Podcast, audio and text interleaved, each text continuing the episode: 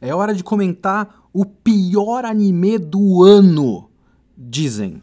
O Kitsune dessa semana é 2020 Japão Submerso.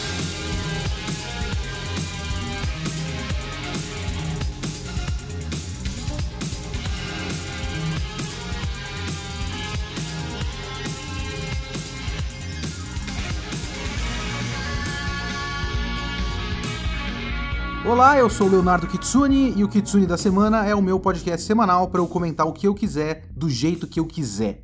A ideia é fazer uma review por semana. Pode ser um filme, um livro, um anime inteiro ou só um episódio, um mangá inteiro ou só um volume. Eu vi, eu li, eu quero falar, então é aqui que eu vou falar. Se você quiser comentar o episódio, me siga no Twitter, leokitsune, ou manda e-mail para leokitsune.gmail.com e não esquece de seguir o podcast para sempre ser notificado de novos episódios. Eu já vou começar esse podcast com a dúvida de qual é o nome desse anime. Sinceramente, eu não sei direito. Porque, assim, ele é adaptação de um livro, o livro de Sakio Komatsu, chamado é, Japão Submerso, ou Japão Afunda, Japan Sinks, Nihon Chinbotsu.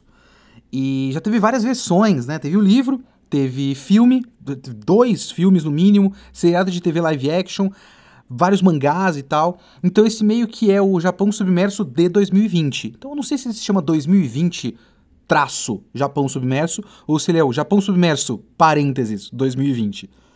Não sei direito, mas vamos chamar aqui de 2020 Japão Submerso, o anime da Netflix de Masaaki Yuasa. E esse anime está sendo, ou foi muito criticado, e basicamente já foi esquecido, porque é isso que acontece com qualquer anime hoje em dia a gente comenta por algum tempo, fala, meu Deus, marcou a minha vida! E aí a gente esquece completamente, porque daqui a três meses tem outra temporada e tem outro anime que marcou a minha vida! E é um ciclo eterno agora desse jeito. Mas quando ele saiu, tinha grande expectativa, porque é um anime de Masaaki Yuasa.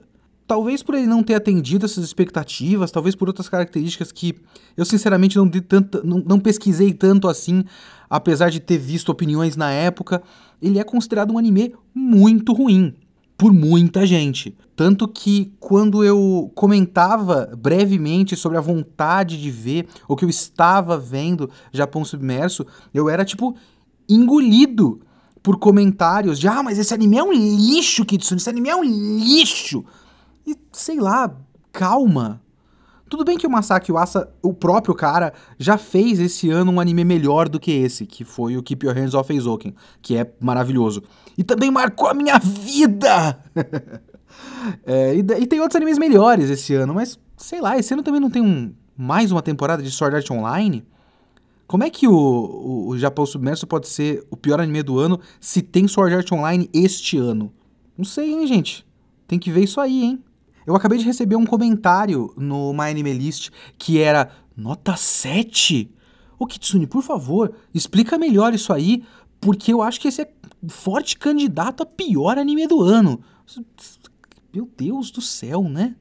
Nota 7, eu nem acho ele um, um excelente anime, eu acho um bom anime. Um bom anime. É isso que eu acho de 2020 Japão Submerso. Eu acho que falta um pouco pra gente um certo conhecimento sociohistórico japonês para apreciar o Japão submerso. E eu não falo isso porque, ai meu Deus, ele é muito difícil de se entender. Não, não, não é isso. É, eu vou deixar no, no, na descrição desse podcast um link para um vídeo do Pause and Select, que está em inglês, então você tem que saber inglês, que é sobre o, todo o histórico de publicação e adaptações do Japão submerso e o quanto ele está ligado com vários desastres diferentes da história do Japão, crises econômicas, desastres naturais, esse tipo de coisa. E como o Japão Submerso é meio que uma instituição da ficção de desastre japonesa, sabe? Ele é tipo um sinal de marcação de mudança de tempos e de diferentes desastres japoneses. Então eu acho que para o Japão, uma nova adaptação do Japão Submerso, até o próprio cara do Pause and Select fala isso, não é só mais um anime. Ele é meio que um evento, um evento cultural. Eu não sei como ele foi recebido lá no Japão, mas ele é um evento cultural importante. E a gente acaba vendo ele, no máximo, o mais específico possível que a gente pode ver esse anime é um novo anime do Masaaki Yuasa Porque tem uma chance muito grande de a pessoa pegar isso na Netflix e só ver como, ah, tem um anime na Netflix, é de desastre, vamos ver como é que é. Sem nenhum contexto, sem saber qual é o diretor, nem nada, dá para ver. E eu acho que inclusive é uma boa maneira de ver. Porque eu acho ele um anime de desastre, uma história de. Caso você goste disso, é uma história de desastre muito eficiente, muito bem contada. Eu não gosto, por exemplo. No fim das contas, a não ser que eu considere coisas como Godzilla um filme de desastre, o que eu não considero, mas ele meio que é. De tudo que eu já vi de desastre por aí, tipo filme 2000 e, 2011, 2011? Acho que era 2011. Armagedon, essas porra toda, o Japão Submerso é o meu preferido. Eu acho tudo uma bosta e esse para mim é o melhor até o momento. Então, caso você goste disso, ele tá nesse reino e nesse reino ele é uma, uma boa história. Se você vê como um anime desta temporada, deste ano e do Masaki Uasa, aí você vai começar a comparar com, ah, mas eu gosto mais de Decadence. E aí você vai colocando ele para baixo, porque é o que a gente faz, a gente não consegue ver as coisas sozinho.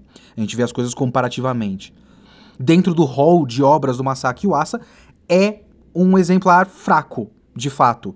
Devilman Crybaby é muito melhor. É, Ping Pong é milhares de vezes melhor. O Keep Your Hands Off Eizouken é desse ano e é melhor. E olha que eu nem vi tudo do cara. Mas se você vê como uma, um evento histórico, um sinal dos tempos, uma reflexão sobre o Japão e sobre os desastres naturais que pelos quais o Japão passou ao longo do tempo, ele acaba sendo quase uma atualização do pensamento japonês em vista desses eventos. E aí ele fica mais interessante. Mas isso é uma coisa que, por mais que eu tenha dado a minha mínima pesquisada, que foi muito pouco, que é basicamente o vídeo do Pause and Select, eu não vi esse anime dessa forma. Eu vi de outras formas que eu achei também muito interessantes, mas com certeza com maior conhecimento, com, com, com sentir-se japonês, com certeza esse anime deve melhorar muito. Eu, eu acredito nisso. O Pause and Select fala que esse anime ele é muito sobre o acidente de Fukushima, o acidente nuclear de Fukushima. E eu acho que a gente. Ele meio que não pegou é estranho falar disso, mas a gente está muito submisso a, ao imperialismo cultural norte-americano. E nesse imperialismo cultural norte-americano, a gente está emprestando todas as pautas políticas dos caras, por exemplo. Nesse imperialismo cultural norte-americano, o 11 de setembro é muito forte. E a gente lembra do 11 de setembro. A gente tem as nossas próprias piadas internas e lendas do 11 de setembro. Sabe, o negócio do Dragon Ball Z foi interrompido ou não no 11 de setembro, que não foi, inclusive. Já foi desmentido várias vezes. Então, isso pegou pra gente. O acidente de Fukushima foi mais uma coisa. Vocês lembram que esse ano começou com incêndios gigantescos na Austrália? teve isso esse ano e a gente já meio que esqueceu, porque não é Brasil e não é Estados Unidos. E a gente lembra de Brasil e de Estados Unidos. Nós somos putinhas, cadelinhas dos Estados Unidos. Não tem muito o que fazer. A gente aceitou. Nosso presidente gosta muito disso, inclusive. É o fetiche dele ser submisso a, aos Estados Unidos. Então, esse é, esse é o nosso contexto cultural. O nosso contexto cultural emprestado. De acordo com o Pause and Select, o filme de 2006, eu acho, acho que era 2006, é, que adapta o Japão Submerso, é bastante sobre o 11 de setembro, por exemplo. É, já esse não, esse é mais sobre Fukushima. Assim como, por exemplo, o Shin Godzilla, do Hideaki Anno, é, até onde eu sei, é bastante sobre a resposta japonesa ao acidente de Fukushima. E a gente não tem esse contexto, a gente não sente isso, não é um evento que marcou a gente. Porque a gente viu as notícias e depois deixou passar. Porque a gente não, não tem o reforço o tempo todo dessas coisas, sabe? E toda a história do Japão submerso, ao longo das suas várias adaptações, é uma longa examinação do que é ser japonês, da japonesidade, digamos assim. A gente não tem a brasilidade, vamos chamar de japonesidade. E como o Japão reagiria a um desastre desse nível? O que de essencialmente japonês é, teria consequências caso algo dessa magnitude acontecesse? E esse 2020 Japão Submerso do Masaki Uasa é muito sobre isso. É muito sobre ser japonês. Só que eu acho que ele já tem escolhas muito interessantes. Eu acho, pelo que eu saquei do vídeo do Pause Select, é, pelo que eu saquei, o, anime do Yuasa é uma adaptação bem livre da trama do, do livro. É, acredito eu, pelo que eu vi das imagens, que ele seja originalmente muito mais sobre os cientistas tentando criar planos para dar um jeito nessa, nessa catástrofe ou salvar o que der para salvar durante a catástrofe e tudo mais. E tem a figura do, do doutor Onodera, mas esse Onodera, ele basicamente não é um personagem no 2020 Japão Submerso. Ele aparece no noticiário e depois ele volta é, resgatado de um acidente, mas sem falar. Ele tá com o pescoço paralisado e ele não fala. Então ele é carregado a história toda, mas ele não fala. Então ele é quase como se ele fosse um eco das adaptações antigas, mas não exatamente um personagem. O foco todo é numa família específica. E é aí que começam as escolhas que eu acho mais interessantes em Japão Submerso. Porque começa com a escolha de fazer uma família etnicamente mista. Porque você tem o pai japonês, mas a mãe é das Filipinas. E os dois filhos são. O tom de pele deles é mais próximo do tom de pele da mãe. Então eles não são. E isso seria, será importante ao longo da história, não são, entre muitas aspas, japoneses puros. Estou fazendo aspa com dedinho aqui. Puros. Eles não são japoneses puros, mas eles estão navegando por um desastre japonês e um desastre japonês que aflora a japonesidade das pessoas, tanto para o bem quanto para o mal. Tem, por exemplo, uma das primeiras coisas que os personagens precisam decidir, que eles estão num grupo muito grande, é para que lado eles vão numa bifurcação, e essa família principal vai pro lado que não vai a turba. Porque eu já falei disso várias vezes aqui no podcast. É, quanto mais eu reparo, mais aparece a, a coisa, o sentimento japonês de se encaixar e de fazer parte de um grupo e de aceitar o grupo. Então, o grupo como um todo decide ir para um dado lado, esquerda, direita, não sei. E a família resolve fazer o que ela quer. E isso já é uma coisa estranha, já é um momento de tensão.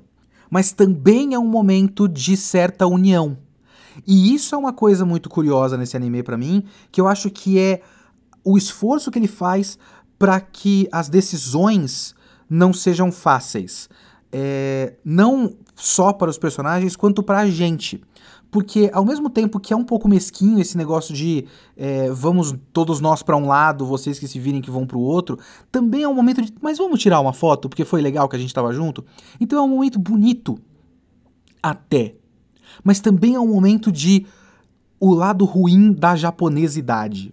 Mas é importante essa escolha da família é, principal não ser puramente japonesa, porque uma das coisas que esse anime mais trabalha é a relação do sentimento de, de ser japonês em relação ao outro, ao de fora, ao gaijin, digamos. Que isso é porque se esse anime é sobre o desastre de Fukushima, ele também é um anime sobre o Japão pós-desastre de Fukushima num mundo globalizado e dividido e xenófobo até. Então, o debate sobre gostar ou não do Japão e da diferença entre ser japonês e ser de outro lugar e de não querer ser japonês ou de querer ser japonês é um debate que acontece várias vezes. É um tema muito recorrente. O moleque da família, o moleque mais novo que fica o tempo todo jogando videogame, ele é tipo muito um exemplo de uma criança da nova geração, sabe? Ele vive no videogame, a carreira que ele quer é uma, é uma carreira de esports, que é tipo a carreira do futuro, né? É, é a coisa que surgiu nos nossos tempos. E ele fala muito, se eu não me engano, sobre a Estônia, que é um país que ele acha muito mais legal. Ele tem amigos virtuais da Estônia e ele queria ir para a Estônia e nem queria ficar no Japão. Então ele tem uma ascendência japonesa e filipina, mas o que ele quer é tipo o país pequeno na Europa. E aí tem o youtuber, que é o Kite, que também é da Estônia. E ele é o cara da, da, dos esportes radicais e tudo mais. E é um ídolo do próprio moleque. Ele faz parte de toda a história. É um personagem bem legal, eu gosto do Kite, inclusive. Tem um certo momento onde eles vão entrar num barco que está salvando é, refugiados, mas é um barco que diz que só vai colocar dentro deles japoneses puros e recusam os moleques e a, e a moça, a, mãe da família, que é, é que, que, é estrangeira para começo de conversa, mas ela fala: Mas os meus filhos nasceram aqui, eles são japoneses. Não, eles não são puros. Então, é, o ser japonês não só como nacionalidade é, acidental, digamos assim, mas como identidade e étnica muito forte, que os caras querem proteger, é, mesmo que isso literalmente mate pessoas. E sobre como esse ser japonês é uma das coisas que afunda o Japão. Porque o Onodera, ele é um cara que. Eu tô tentando lembrar exatamente o que, que ele fala, mas ele, ele prevê tudo que vai acontecer. E ninguém ouve. Os caras tiram sarro dele. Porque existia. Me corrijam se eu estiver errado. É, mas existia uma ideia muito específica do que ia acontecer com o Japão. Eu acho que é alguma coisa do tipo: as placas tectônicas estão se separando, não tem como elas se chocarem. E o Onodera olha e fala: Eu tô fazendo os estudos e elas vão se chocar e vai dar uma merda desgraçada. Todo mundo fala: Não, vai tomar no seu cu, a gente já fez os estudos. Então é muito tipo: nós temos uma verdade que todos aceitamos e você tá vindo com uma outra verdade e a gente não vai simplesmente aceitar a sua verdade só porque você tá dizendo. Mesmo que os seus estudos façam sentido, nós já temos uma, uma verdade que nós já aceitamos como grupo. Mais uma vez a questão do se encaixar. O Onodera não se encaixa, é ignorado, todo o Japão se fode. Essa é a ressignificação do Yuasa para o, o, o filme, o livro e filmes anteriores o, mais uma vez citando o ótimo vídeo do Pause and Select, me lembra muito o trecho que ele mostra um personagem que fala que ele não vai. É, o, o doutor que descobre tudo isso, ele tem a ideia de não contar para ninguém, num certo ponto, porque ele acha que ser japonês é, é uma identidade não só atrelada com o local, mas com o povo. E se não existe a ilha, não tem que existir o japonês. Então ele não quer contar que a ilha vai afundar, porque todo mundo tem que afundar junto com o Japão. Eu acho que ele acaba contando num certo ponto e ele escolhe é, se sacrificar com o Japão. Ele escolhe não se salvar, porque ele tem que se sacrificar com o Japão. Mas no fim das contas os caras se reúnem e conseguem salvar umas pessoas, mas eu acho que o cara fica, se eu não me engano. E eu acho que não é o Onodera nessa versão original. Mas as ideias são muito parecidas. As ideias do se isso vai afundar, que todo mundo afunde junto. E se a gente disse que não vai afundar, é porque não vai afundar. Nós concordamos como grupo. Num certo ponto, os personagens estão perdidos numa pequena ilhazinha, num pedaço de terra ali, numa pedra no meio do oceano. E eles começam a fazer um rap improvisado, que é uma coisa muito do Yuasa, ele gosta muito dessa porra, né? Eles, eles começam a fazer um rap improvisado é, de o que, que, eles acham do Japão. Pelo menos é, é, é, bastante natural, de certa forma, porque tem o Kite que faz rap freestyle, e ele fica enchendo o saco dos caras, faz você também, não, bota pra fora, bota pra fora na forma do rap. E os caras, não, mas eu não sei fazer, ô, oh, que saco. Eles acabam fazendo e aí você tem que suspender a sua, a sua descrença ali pra, sim, eles conseguiram fazer um rap legal de improviso sem nunca ter feito antes na vida. É, porque aí você já entra na, na parte fantasia dessa história. Mas ainda assim ele consegue introduzir essa cena de forma razoavelmente natural e você tem esse momento em que os personagens é, começam a contar o que, que, eles acham do Japão, o que, que, eles acham que o Japão é ruim, é bom. É, se eu não me engano, o menino é, mais novo fala que não quer ficar no Japão. E aí tem um outro personagem que fala que ele gosta dessa, dessa espécie de conformismo japonês, porque é um sinal de educação e consideração, e ele acha que isso não é uma coisa negativa. Então, essas são as coisas que esse anime faz. Ele levanta um debate e mostra que não é um debate exatamente fácil. Porque não é simplesmente olha como a cultura japonesa forma um bando de idiotas. Não! Tem coisas boas, tem coisas bonitas. E se de um lado você tem uma, uma pessoa que acha toda a cultura japonesa muito ruim e idiota, por outro lado você também tem outra pessoa falando na história que ele foi vítima de certos momentos em que a cultura japonesa não foi uma coisa boa para a história toda, mas mesmo assim ele mantém para ele mesmo que não. Nós somos pessoas boas. A maneira como a gente se comporta tem muitos lados positivos e eu acho que isso merece ser valorizado. E para mim, a cena que ficou na minha memória é uma cena meio besta, meio, meio pequena, mas isso ficou para mim. Eu não vou esquecer nunca mais. É uma cena. Isso marcou a minha vida! é uma cena naqueles. No, no segundo episódio, eles estão passando debaixo de uma ponte. E eles têm poucas coisas, né? Tem uma meia garrafa d'água só e tal. E a família, a família principal, a família mutou, se eu não me engano, né? É, tem uma coisa que eu não gosto muito que é, tipo, eles são meio que feitos para serem inerentemente bonzinhos. Então, é muito fácil criar umas caricaturas de gente pau no cu ao longo da história, e tem umas caricaturas de gente pau no cu ao longo da história, mas os membros da família Mutô, da família principal, são todos muito bons. É, e aí a menina principal vê um casal de velhinhos e eles estão sentados um do lado do outro e ninguém dá assistência para eles. E ela fala: "Puxa, posso ajudar eles? Posso dar um pouco d'água para eles?" E essa era a ideia dela, dar um pouco d'água para eles. E aí os pais dela falam: "Não, vai lá, vai lá, é bom, é coisa boa." E ela vai fazer o bem. E ela vai e dá assim: Você quer um gole? Aí a senhora, ah, obrigado. Ela pega a garrafa, passa pro marido, o marido toma um gole, ela pega a garrafa, toma um gole, fecha a garrafa e coloca dentro da bolsa e não fala mais nada. E a menina fica sem o que fazer. E isso é muito real. É tipo a cena mais humana que teve em todo o anime em muitos animes que eu já vi. É muito humano.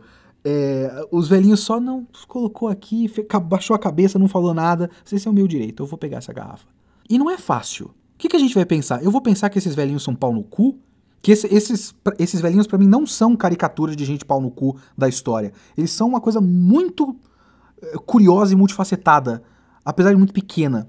Porque, porra, é só falar. Mas não dá pra contestar esses velhinhos, porque eles estavam de fato embaixo de uma ponte sem ninguém ajudar eles. E eles são idosos, são velhinhos, eles são é, pessoas que, assim, ao longo de toda a história do, do, desse anime, vários desastres vão acontecendo. E não tenho dúvida que muito pouco depois daquele dia, esses velhinhos morreram. Porque eles não têm a capacidade de sair correndo, de dirigir um carro em alta velocidade numa cena de perseguição berés. Não tem. Então eles fizeram o que dá, o que era possível para eles. E a menina que se foda. A menina não tá andando, a menina que vá é, achar uma outra garrafa d'água. É, então, não é exatamente condenável, mas não é exatamente bom também. Isso ficou em mim. Eu achei uma, uma escolha muito curiosa, muito interessante da história. Eu acho que esse é o forte dessa história para mim. São esses momentos em que não dá exatamente para você decidir se o que está acontecendo ali é uma coisa boa ou uma coisa ruim. E isso eu acho que é um mérito da direção do Yuasa. A direção do Yuasa é, tá bastante sóbria nesse anime, de certa forma, bastante contida, e isso é bastante interessante, porque é uma. É, é, é o que se encaixa para a história, né? Não é um anime exatamente absurdo. Eu acho que é aí que mata a maior parte das pessoas nesse anime. Mas vamos chegar lá. Porque eu acho o anime muito bem dirigido. Ah, os primeiros episódios, para mim, são, são muito bons, porque você tem o desastre, mas você não tem exatamente um espetáculo. Talvez seja o tipo de coisa que as pessoas queriam, porque a gente gosta dos filmes de desastre por conta do espetáculo do desastre. Então tudo tem que ser absurdo e grandioso. E o desastre no 2020 Japão Submerso não é o foco exatamente. O desastre é meio que curto. Você vê as coisas acontecendo e aí você vê consequências, vê gente morrendo e vê gente na merda, mas é muito curto.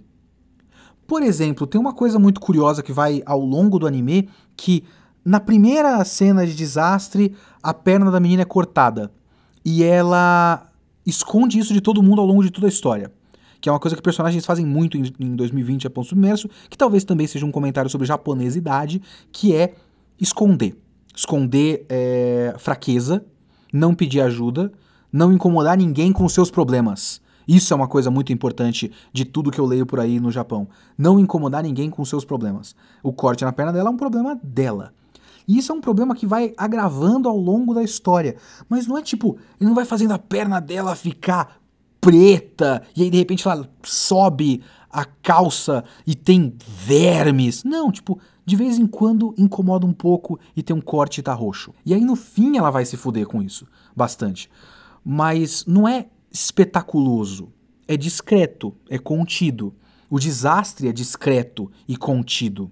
E aí a gente lida com as consequências. E eu gosto da quantidade de maneiras com que eles vão examinando consequências, mínimas consequências das coisas, sabe? Eu, eu gosto bastante disso. A cena do episódio 2, por exemplo, é, que envolve uma bomba, é uma, um, um exame, é uma simulação curiosa de consequências do passado que são é, trazidas à tona por esse desastre e que a gente vai é, é, salpicando aqui e ali, né? Porque o Japão tem um monte de mina terrestre que nunca foi detonada e tem áreas isoladas disso aí. É só um problema que foi sendo colocado é, debaixo do tapete e aí o tapete foi virado do avesso e as bombas estão expostas e um personagem se fode no fim do segundo episódio. E não só é um desses pequenos momentos de olham todas as possíveis consequências de um terremoto dessa magnitude, como também é mais uma dessas cenas que tem um, um desastre muito grande, mas desse, nesse nível particular, no caso, né? Que é uma pessoa que é vítima é, desse evento. É, como também não é um grande espetáculo, ele não vai investir no gore. O máximo de gore que tem é um braço caindo no chão e uma chuva de sangue. Mas é uma chuva de sangue super curta. A coisa mais forte dessa cena talvez seja o efeito sonoro da chuva de sangue, que é muito realista. Nem o braço para mim impressionou tanto, é mais o efeito sonoro. E é tudo muito rápido. Então não é uma puta cena foda, é muito rápido. Boom! Eita, aconteceu. Ai caralho, acabou o episódio, sabe? É diferente. E é curioso, são escolhas muito boas para mim. E são escolhas muito realistas por um bom período de tempo. Mas aí a história vai ficando um pouco mais esquisita. E eu entendo que seja esse o ponto que as pessoas acham que 2020 Japão submerso pula o corguinho, jumps the shark e vai pro caralho. Porque eu vi comentários sobre isso. Tipo, nossa, Japão submerso vai ficando muito bizarro no meio. Nossa, eu não tô entendendo porra nenhuma. Por que que isso tá acontecendo? Que é a parte da seita. Então vamos falar da parte da seita. Mais uma vez eu vou recorrer a todo o meu material de pesquisa, que é um vídeo no YouTube. o vídeo do Pause and Select, que ele não cita isso, mas eu vi nos comentários. Ele falando que ele não entende muito bem como, ou melhor, ele entende que as pessoas têm achado bizarro, mas é porque falta um pouco de contexto para as pessoas é, a existência dessa seita. Tem muitos comentários lá no vídeo dele falando que, ah, eu gostava do anime, mas estava gostando do anime, mas chegou naquela parte daquele culto e eu achei esquisito. É, e ele diz que Aqueles primeiros desastres, que não só são um desastre natural, como também uma derrocada econômica do Japão, é, foram seguidos de várias seitas que tentaram é, ocupar o espaço da falta de crença japonesa, da falta de crença na, num sentido é, depois de tantas catástrofes. É, e, e, e o Japão tem um histórico de seitas desse tipo um dos desastres, um dos últimos desastres no Japão, um dos últimos eventos que muitas pessoas morreram, foi aquele ataque do, do Gai Sarin, que é da, de uma seita, se eu não me engano, que é a A1 Shinrikyo, que é um desastre que inclusive é, influenciou no Evangelion e tudo mais. Então, ter um desastre natural que simplesmente acaba com tudo que todo mundo acreditava que era o Japão, que afunda o arquipélago inteiro. E no lugar do que havia de cultura japonesa, você ter uma seita é não só historicamente provável, como uma escolha que faz sentido dentro dos debates que é, Japão Submerso está fazendo, está levantando. Eu entendo que na sensação de assistir é esquisito. Isso de fato é. E ele tem uns elementos sobrenaturais ali que são estranhos. Porque a seita se fundamenta nas previsões de uma pessoa. É a, é a mãe. Eu acho que a mãe diz que é o filho dela, mas é ela que tem o poder de, de previsão do futuro. Ela só fez aquilo para proteger o filho, para criar a ideia de que o filho é muito parecido com Akira, que é outra história pós-apocalíptica japonesa por excelência, né? E esse elemento sobrenatural que realmente parece que ela consegue prever o futuro, é uma coisa que ela sabe fazer.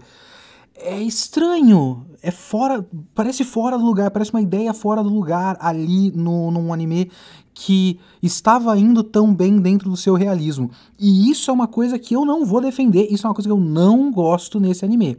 E eu entendo, não, é um, não foi um problema para mim, eu entendo que a sensação de estar tá assistindo uma história que tá tipo indo para frente o tempo todo, né? Eles estão saindo de um desastre, indo para outro e fugindo e fugindo e fugindo e de repente eles param numa seita. E essa seita tem uma pessoa que prevê o futuro. Que porra é essa que tá acontecendo? É estranho demais. Quebra o fluxo da narrativa.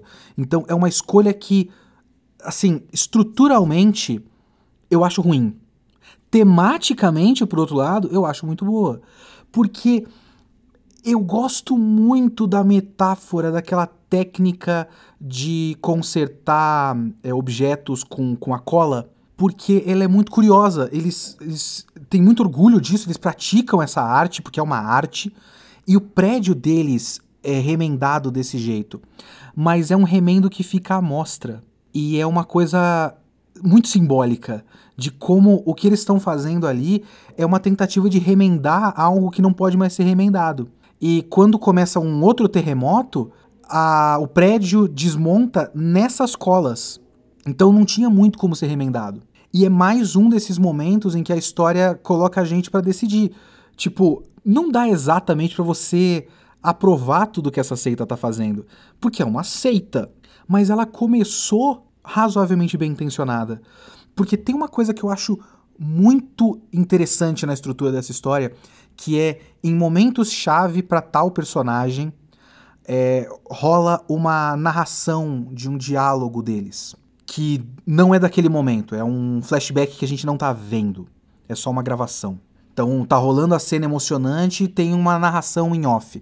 E você não entende muito bem o que, que tá acontecendo uh, ao longo do anime parece só um recurso narrativo meio bobo e meio piegas. E esse recurso narrativo é, usado nesse momento é a mãe falando que quer criar um refúgio, criar um mundo melhor para o filho dela. É, quer proteger o filho. Então, basicamente, é todo um bagulho que saiu completamente do controle, que não é legal, que não é bom, que não adianta, que só foi criado porque ela queria proteger o filho. Então, é mais um desses momentos é, ambíguos de Japão Submerso, que eu acho muito interessante. O melhor momento para mim desses é, é, o momento do, do moleque que era corredor e tem aquele momento que ele tem que correr é, para pegar um objeto e, e, tem que ser muito rápido porque senão ele vai ser levado pela onda.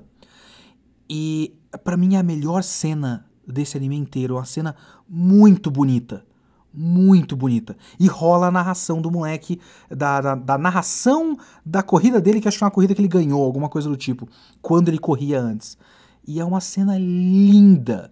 E depois a gente vai ver o que isso é usado. E aí eu vou entrar em uma zona de spoilers, porque eu fui bem vago em tudo isso que eu falei aqui. Mas eu vou entrar numa zona de spoilers agora e vocês voltem no, no tempo que eu vou colocar agora. 35 minutos e 30. Vamos pro spoiler. Tudo isso volta no final do anime porque acredito eu, a minha interpretação de tudo que aconteceu é que parte da ideia é que o Japão vai ressurgir fisicamente, né? O Onodera tinha previsto parte do Japão que iam é, subir das águas depois de afundar. E o Japão tem que ser reconstruído. Então, o que eles fazem é recuperar todo tipo de gravação que for possível que tenha ficado na nuvem e tudo mais, é, para reunir lembranças do Japão, para reconstruir o Japão através das lembranças. Naquela ideia de que o Japão é mais do que um lugar, ele é um povo. E por um lado existe um pouco a ideia de jogar as merdas para baixo do tapete. Mas todo o anime também tem a ideia de mostrar essas merdas que eram colocadas para debaixo do tapete e que o colocar para debaixo do tapete é uma decisão ruim. Então é meio que uma celebração, todo o anime e principalmente o final, uma celebração é, de tudo que é, tudo que define o japonês, tudo que é de bom que define o japonês e tudo que é de ruim que define o japonês. Mas reconstruir o Japão a partir do que tem de bom. Aproveitar que tudo isso foi é colocado para debaixo do tapete pelo planeta Terra, pelas placas tectônicas do planeta Terra, e tirar dessa catástrofe apenas o que tem de melhor para reconstruir a partir daí. E é uma ideia piegas, é uma montagem final que só falta o, o logo da agência de turismo japonesa, mas não deixa de ser bonitinho, não deixa de ser uma, uma mensagem esperançosa, uma, uma, uma mensagem bonita. E aí acaba funcionando narrativamente porque ele retoma todas aquelas narrações que a gente ouviu ao longo de todo o anime. Que são essas narrações que eles de fato recuperaram de arquivos online para fazer uma grande biblioteca da memória japonesa. Então não é só é, uma narração em off que o personagem, que o, que o, o diretor deixou ali para a cena ficar mais bonita. São as coisas que eles realmente, de fato, reuniram fisicamente. Arquivos de áudio, arquivos de vídeo. É bem legal, é uma ideia muito é, criativa e muito atual também. É o tipo de coisa que eu acho que governos fariam. Mas não deixa de ser meio piegas, no fim das contas. Agora, para fechar tudo isso, uma das coisas que eu acho mais interessantes nesse anime é o timing dele. Porque esse anime foi anunciado ano passado, se eu não me engano. A gente sabia que o Yuasa ia lançar dois animes em 2020. Um deles foi no começo do ano, que foi o Keep Your Hands Off Eizouken, e o outro seria o 2020 Nihon Shinbotsu. Não tinha como prever o coronavírus. E esse anime é de uma grande catástrofe é, no caso, a nossa é mundial, lá é apenas japonesa, mas de uma grande catástrofe que divide as pessoas em linhas étnico-ideológicas, não tinha como esse anime sair num timing melhor. Ele acaba se comunicando muito com o que a gente está vivendo agora. É isso que eu acho mais bizarro. E também um pouco triste, porque se o Japão Submerso, ao longo da história da sua publicação e adaptações, acabou sendo sempre uma reavaliação da, do pensamento japonês pós catástrofes que tenham acontecido de verdade, meio que devia ter esperado um pouquinho, não tinha como prever, né? Ele não vai falar, vamos esperar um pouquinho que eu acho que vai, vai rolar uma pandemia no que vem, aí a gente incorpora na história. Não tinha como. Mas se tivesse esperado mais um pouquinho e incorporado de fato as coisas que aconteceram no mundo durante a pandemia do coronavírus, esse anime teria ficado muito mais rico. Mas mesmo assim ele acaba se comunicando. Sabe, tem um momento no começo da história que a menina quer usar o, o, o pede um celular emprestado para alguém e a outra pessoa fala, não, vai tomar o seu cu, não vou te prestar meu celular, não. Não prestar celular por coisa nenhuma. Então as pessoas acabam se dividindo de formas egoístas, que foi muito o começo da nossa pandemia. Eu acho, eu, eu vejo, eu vejo ali, eu vejo um, um, um timing bizarro do lançamento desse anime que acaba enriquecendo. De qualquer forma, não é um anime excelente. É um lixo? Não. Gente, Calma, pelo amor de Deus. Que porra de lixo. Vocês estão maluco.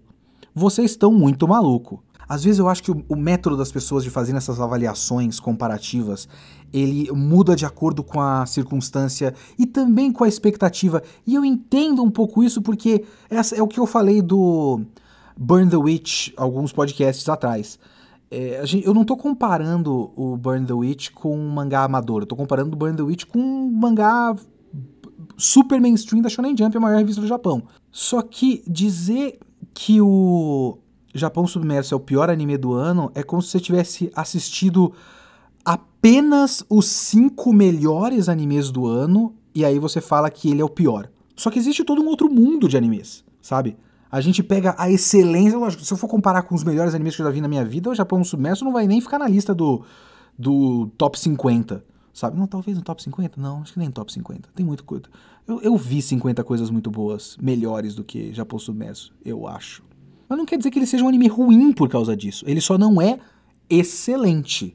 É só isso. Ele tem defeitos e eu acho que grande, o grande problema das pessoas, principalmente com essa parte do meio da, da do culto, é que eu, eu vejo como é possível você estar tá completamente imerso e envolvido e aí corta o seu barato.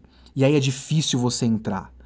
E aí você começa a achar que tudo é muito conveniente. Tem uma parte, por exemplo, que os caras se, se perdem no mar. Tem um, um acho que é o capítulo 7, 8, alguma coisa do tipo. A primeira metade desse capítulo, desse episódio, é a, a, os dois irmãos, a menina e o menino, dentro de um bote salva-vidas, fechados, completamente perdidos e eles não conseguem remar, eles não conseguem, eles não sabem onde eles estão, eles não têm recursos, e é só eles sobrevivendo e tentando encorajar um ao outro a continuar sobrevivendo. E é um puta episódio. Tipo, essa primeira metade é ótima. Mas eu entendo quem já tá de saco cheio do negócio, chega no episódio desse e pensa, pô, isso aqui é que nem aqueles momentos bons do Japão Submerso lá no começo. E aí dá o, a propaganda, entre muitas aspas, porque é Netflix, né? A mãe dela acha eles no meio do mar. E eu posso até justificar aqui que, tipo, os dois, os dois botes salva-vidas se separaram do mesmo ponto. Eles estavam no mesmo barco e eles acabaram se separando, então eles é, provavelmente estavam próximos um do outro e eles só não conseguiam ver um ao outro, mas aí a corrente levou um para perto do outro. Eles não estavam tipo um no Oceano Atlântico e o outro no Oceano Índico. Eles estavam na mesma área ali. Então acabou que eles se encontraram depois de dias. É, e é possível. Eu posso dizer isso. Mas eu também entendo que você já, já partiu daquela parte que te tirou completamente da imersão e você olha o bagulho desse e fala: Ah, pelo amor de Deus, né? Olha que conveniente. Ah, vai tomar no cu. A pipa do kite no fim do. Inclusive o nome do cara é kite, né? A pipa do kite, a pipa meteorológica, o balão meteorológico do, do, do kite no fim, por exemplo, que parece meio conveniente demais. Eu entendo você desgostar dessas partes se você já saiu da coisa. É que eu fiz o esforço de não sair, porque eu estava fazendo o esforço de entender o que caralho isso quer dizer. E aí eu meio que saquei, falei, ah, não, tá aqui, tem a ver sim. E aí eu não saí. E aí eu aproveitei melhor, é, acredito eu, melhor do que é, boa parte das pessoas. Não que a minha opinião é mais certa. Eu só consegui não é, me desligar da história. É isso que eu, que eu tô querendo dizer. E no fim é uma história boa. Excelente? Não. 7 tá bom. Se para você notas importam, 7 de 10. É isso.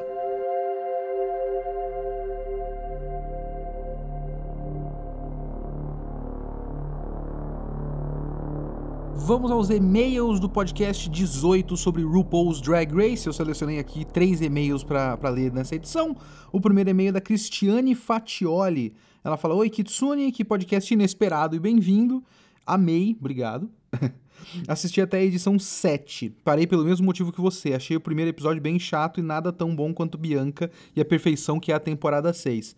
É, se você gosta alguma um pouquinho de RuPaul's Drag Race, continua. A própria temporada 7 tem muita, é, muita participante bem legal. Uh, minha drag favorita de todas as temporadas é a Sharon Needles. Boa parte do que me fez gostar tanto foi a peculiaridade, ela era drag do terror e manteve isso. Fiquei muito surpresa e feliz na época por ela ter ganhado e também amava a Fifi. Eu, eu vi esse comentário da Sharon Needles e fiquei pensando numa coisa. O RuPaul's Drag Race tira uma coisa da gente, né? Um lado, um lado idiota, um lado mesquinho. Porque a gente passa tanto tempo eu não sei quantas horas eu passei assistindo RuPaul's Drag Race ou coisas relacionadas a RuPaul's Drag Race. E RuPaul's Drag Race é muito sobre beleza também, né? E você fica pensando na beleza, fica pensando no, ah, essa roupa não está boa, é, esse, esse, vestido não tá bom com o corpo, e etc, etc. A Sharon Needles, durante o programa, ela fala que ela gosta de. Ela é obcecada por pessoas que fazem muitas cirurgias plásticas, que fazem cirurgias plásticas em excesso. E depois do programa, ela fez exatamente isso, porque é um bagulho que ela gosta. Então ela foi lá e usou todo, boa parte do dinheiro em cirurgia plástica e modificou o rosto completamente, ficou com aquela cara de pessoa, tipo aquela cara de Donatella Versace. Você vê na, na passagem da. Na, na, no último episódio da quinta temporada, você vê que ela já mudou completamente em um ano.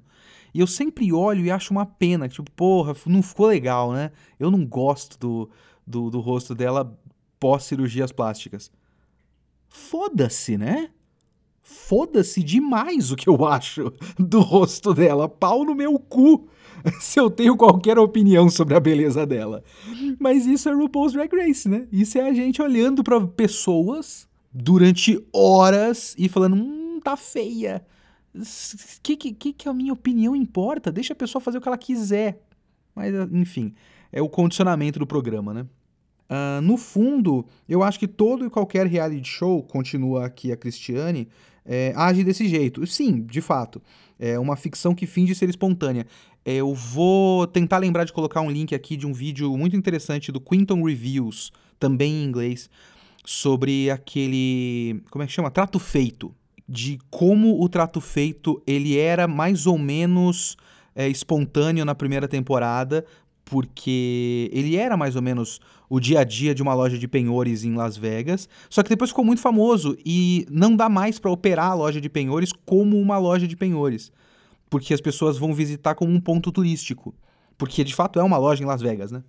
E só que ficou super famosa, eles não conseguem mais é, agir, operar como antes.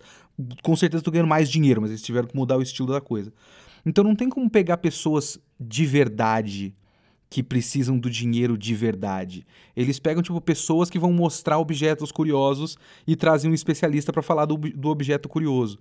Então, perdeu completamente a naturalidade por, ao, ao longo do programa e tentando ainda criar uns conflitos interpessoais entre os, os, os funcionários do negócio para ter aquele conflito de é, reality show. É, então, reality show é complicado. Esse tipo de reality show é muito complicado, né? Acaba sendo isso. Aqui eu acho que o RuPaul's Drag Race. Eu não sei se ele é especial, mas é como eu vi muito e, e ele também tem um lado, acho que é isso, isso que me incomoda um pouco. Ele tem um lado de contar histórias reais das participantes. E histórias muito relevantes, histórias de preconceito, história de superação, é, histórias de como a arte elevou a autoestima e fez essa pessoa ter um caminho na vida quando, sei lá, a Roxy Andrews foi deixada num ponto de ônibus quando era criança, sabe? É, teve um cara, ai, na décima, décima primeira, eu não lembro. Teve um cara que passou por um por terapia de cura gay dos pais é, cristãos dele. Então são histórias reais e quando eles contam é real. Mas ao mesmo tempo tem toda a ficção por cima do programa e uh, me incomoda um pouquinho. É, e ela fala também, a Cristiane fala que, quanto ao RuPaul, eu realmente acho que toda a personagem dele é baseada na Tyra Banks. E eu via America's Next Top Model, eu gostava de America's Next Top Model. Faz muito tempo que eu não vejo. E quando falaram, eu, eu vi esse comentário já também, que tem essa coisa da, da, da, do RuPaul's Drag Race ser uma sátira de America's Next Top Model, eu simplesmente nunca tinha reparado, porque eu não faço muita relação, mas talvez porque a Tyra Banks nunca foi importante para mim no America's Next Top Model. Era antes de eu me importar com, com, com formato e tudo mais, eu só ficava realmente curioso de quem ia bem na coisa, sabe? Faz muito tempo que eu via America's Next Top Model com a minha mãe na Sony. uh, e o podcast continua maravilhoso, fico sempre esperando. Muito obrigado, Cristiane Fatioli. Uh, vamos para Rai Lopes. Tem um trecho aqui falando sobre a Sherry Pie, a esclarecimento sobre a Sherry Pie. Uh, essa questão da drag na competição precisar saber tudo eu acho que é um reflexo da carreira da RuPaul, pois ela já trabalhou como atriz, cantora, apresentadora de TV, modelo, etc. Algo como, para ser a America's Next Drag Superstar, vocês precisam ter várias habilidades como RuPaul teve. A verdade é que o RuPaul conseguiu fazer o drag, trazer o drag para o mainstream se higienizando para a parcela da sociedade cis heteronormativa. Ela saiu de um drag gender fuck punk dos anos 80 para uma persona de supermodel of the world dos anos 90. E desde lá, RuPaul teve auxílio de Zaldi nos figurinos e Matthew Anderson na maquiagem. Zaldi eu não, não conhecia. Matthew Anderson apareceu várias vezes no programa. Ela faz muito pela comunidade LGBT e deve ser reconhecida por isso, mas não podemos ignorar que ela tende a se esquivar de posicionamentos e reduzir tudo a frases feitas de autoajuda, que é uma coisa que me irrita profundamente. Sou drag e travesti. Comecei a me montar por causa do programa, mas nos últimos anos tenho repensado se vale a pena continuar assistindo. Muito pelo tratamento da produção com as queens, incluindo o péssimo tratamento com mulheres trans. Nas primeiras temporadas era proibida a inscrição de mulheres trans que tenham prótese de seio, porque isso era injusto e trapaça. E várias, entre aspas, né? E várias queens tiveram que parar a transição e hormonizar. Hormonização? É, é de hormônio, né? É verdade. Hormonização para entrar no programa e ter essa oportunidade como Digli Caliente e Carmen Carreira. Eu não sabia da Digli. Carmen eu tô ligado, mas eu não sabia da Digli. O programa tem sido muito criticado por não incluir outros tipos de drag. E drags que não sejam só homens cis gays. Isso é importante. Além do racismo e misoginia evidentes no fandom e no programa. Queria reconhecer, eh, reconhecer aqui um comentário do meu amigo Juni, que mandou mensagem para mim falando que eu falo que é, drag queen é um homem vestido de mulher. E ele falou para mim que não é bem assim. E realmente não é bem assim. É que é aquela coisa, o programa só mostra isso. Se eu for aprender o que é drag queen apenas através do programa, e eu vou tentar ver outras coisas depois, sim e tal. É, o próximo e-mail, se eu não me engano, cita até aquele Paris is Burning. Eu preciso ver o Paris is Burning. Mas tem muitos tipos diferentes de drag queen e o programa simplesmente não mostra, né? O programa cria a ideia de que drag queen é um homem vestido de mulher que faz um monte de coisa. Porque é assim que o RuPaul é. Além do racismo e, voltando ao e-mail aqui, além do racismo e misoginia evidentes no fandom e no programa. Se você quiser. Ah, não, não, o próximo e-mail não, é o dele mesmo. É, se você se interessar, eu indico o documentário Paris is Burning, tá aqui. Que fala sobre a cultura de ballroom de Nova York dos anos 90 e a série Pose. Série Pose, a Ana, minha namorada, gosta muito e fica o tempo todo puta porque a Netflix não coloca logo a segunda temporada, que já saiu faz tempo. É, então eu preciso, preciso ver. E também tem a competição Dragula das Boulet Brothers, que é com drag monsters, drags monsters, e tem uma estética de horror muito boa, apesar do orçamento bem baixo. É, isso talvez me interesse um pouco menos, porque eu não gosto de estética de terror. É uma coisa minha, eu só não. Eh, ah, sei lá. Mas muito obrigado, Rai Lopes. E agora o último e-mail aqui do João Pantaroto. Primeiro, obrigado e meus sinceros parabéns pelo podcast. Acho que você não tem noção de como isso acrescenta para quem ouve. Eu realmente não, não tenho, sou eu falando sozinho por uma hora, gente. Segundamente, já falando um pouco mais sobre assuntos para os próximos podcasts, eu tenho muita dúvida sobre quais mangás e animes explorar agora. Já vi material pra caramba, então me surgiu uma dúvida mortal sobre seu top animes e por que de cada um estar lá. Isso é do, do, do My Anime List, talvez? É, uma das coisas que mais me deixa intrigado também é Monogatari Series, porque eu sinto que apresenta uma dualidade igual eu senti em Evangelion. Eu preciso ver o Monogatari. Eu tenho intenção de ver Monogatari um dia. Uh, mas não prometo, não. Não, não, tá no, nos planos para os próximos, não. Mas eu tenho a, a vontade algum dia. É, desde já me desculpe, pois eu sei que o podcast é sobre o que você quer ou sente vontade de falar, mas eu sinto a necessidade de ouvir vindo de você. Uh, acho que a única coisa que tem aqui que eu posso responder diretamente sobre o meu top 10, mas tipo, eu não sei exatamente o que você quer saber do meu top 10. É o meu top 10. Ele tá no, no meu My Anime List, que é Leonardo Kitsune são as coisas que eu mais gosto e que me marcaram, que significou alguma coisa para mim e que eu acho muito boas. É, se você acha muito bom e não tá lá, ou eu não acho muito bom ou eu não vi. Tipo Monogatari, eu não vi. Mas muito obrigado pelo e-mail, Sr. João Pantaroto. Então ficamos por aqui no episódio 19 do Kitsune da semana. O próximo episódio, se eu não atrasar, se eu fizer tudo certinho, vai ser os volumes 7 a 12 de Demon Slayer. Falou!